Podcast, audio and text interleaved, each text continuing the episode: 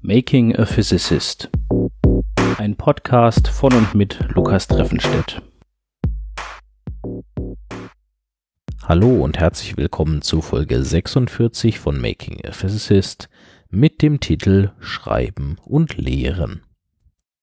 Eigentlich hätte diese Folge schon vor zwei Wochen kommen sollen, aber vor zwei Wochen war ich nochmal im Urlaub. Ich habe mir nochmal eine Woche Freizeit gegönnt, bevor das Semester startet, das Sommersemester. Und es war auch sehr angenehm und schön, mal ein bisschen Zeit woanders zu verbringen. Zu Ende der vorlesungsfreien Zeit gab es noch die Nachholklausur für die Vorlesung Physikalisches Rechnen aus dem Wintersemester. Da waren aber nur ein paar wenige Teilnehmer dabei und deswegen war das auch nicht so ein großer Aufwand, die Klausur danach zu korrigieren. Das ging also alles relativ schnell.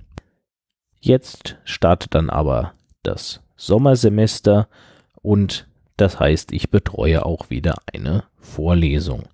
Und im Sommersemester ist das die Vorlesung Theoretische Mechanik. Das ist eine Vorlesung für Studenten im zweiten Semester in der Physik.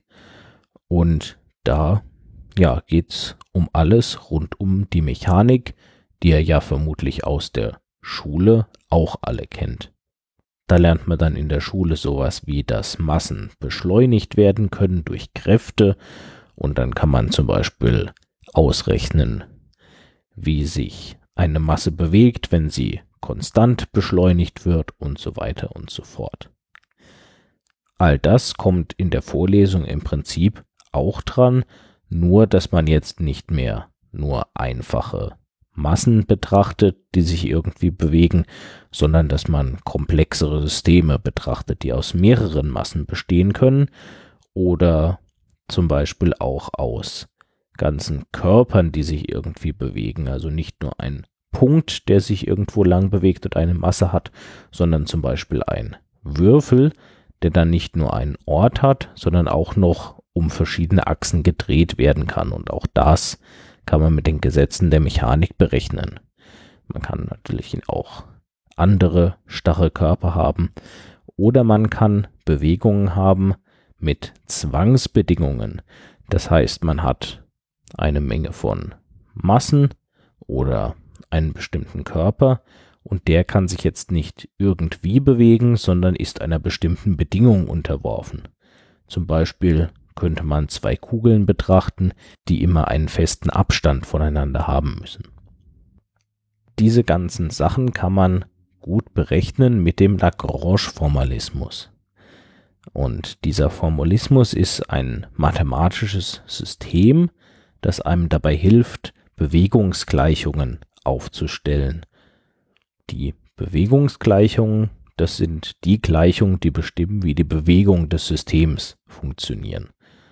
Das heißt, wenn man ein System beschreiben möchte, dann stellt man erstmal die Bewegungsgleichung auf und dann kommt aber noch ein zweiter Schritt, man muss die Bewegungsgleichung auch lösen. Bei einfachen Systemen würde man jetzt auf die Bewegungsgleichung so kommen, dass man sich anschaut, wie die Masse verteilt ist. Also wenn ich zum Beispiel zwei Massenpunkte habe, dann weiß ich, jeder von diesen Massenpunkten ist an einem bestimmten Ort und hat eine bestimmte Masse.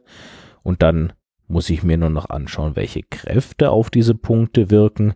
Und dann kann ich daraus die Bewegungsgleichung bestimmen. Das kann aber natürlich, wenn ich viele Massenpunkte habe oder wenn ich keine einzelnen Massenpunkte habe, sondern eine ganze Verteilung der Masse in einem bestimmten Bereich, dann habe ich wieder sowas wie eine Dichte. Dann kann das natürlich ganz schön kompliziert werden, jetzt an jedes einzelne Ding wirklich zu denken und auch jede einzelne Kraft, die in so einem System auftritt, zu betrachten.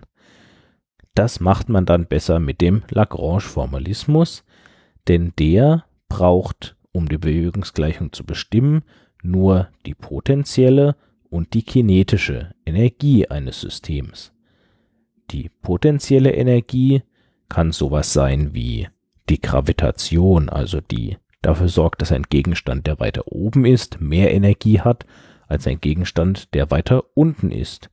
Oder es kann ein elektrisches Feld sein, das auf Ladungen dann eine ganz bestimmte Kraft ausübt, so dass man den Ladungen dann ebenfalls eine bestimmte potenzielle Energie zuschreiben kann.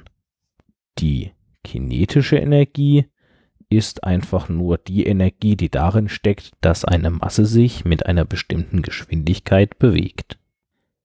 Bei der Bewegung eines Systems werden diese zwei Arten der Energie immer ineinander umgewandelt und mithilfe des Lagrange-Formalismus kann man anhand dieser Umwandlung der Energien ineinander festlegen, wie sich das System bewegen muss. Das alles sind also Sachen, die unsere Studenten in diesem Semester lernen sollen. Neben der Betreuung von den Übungen schreibe ich natürlich weiter an meinem Artikel. Der geht jetzt schon langsam wirklich in die Richtung, dass er hoffentlich bald fertig wird.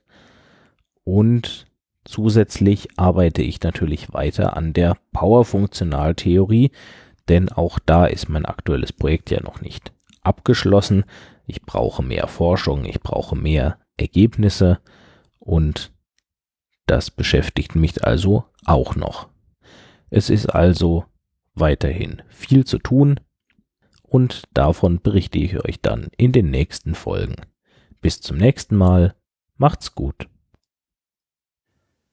Dieser Podcast steht unter einer Creative Commons Lizenz. Das Intro basiert auf dem Stück Robot Physics von Socialbot. Das Stück ist erschienen auf dem Album Family Jewels und steht ebenfalls unter einer Creative Commons Lizenz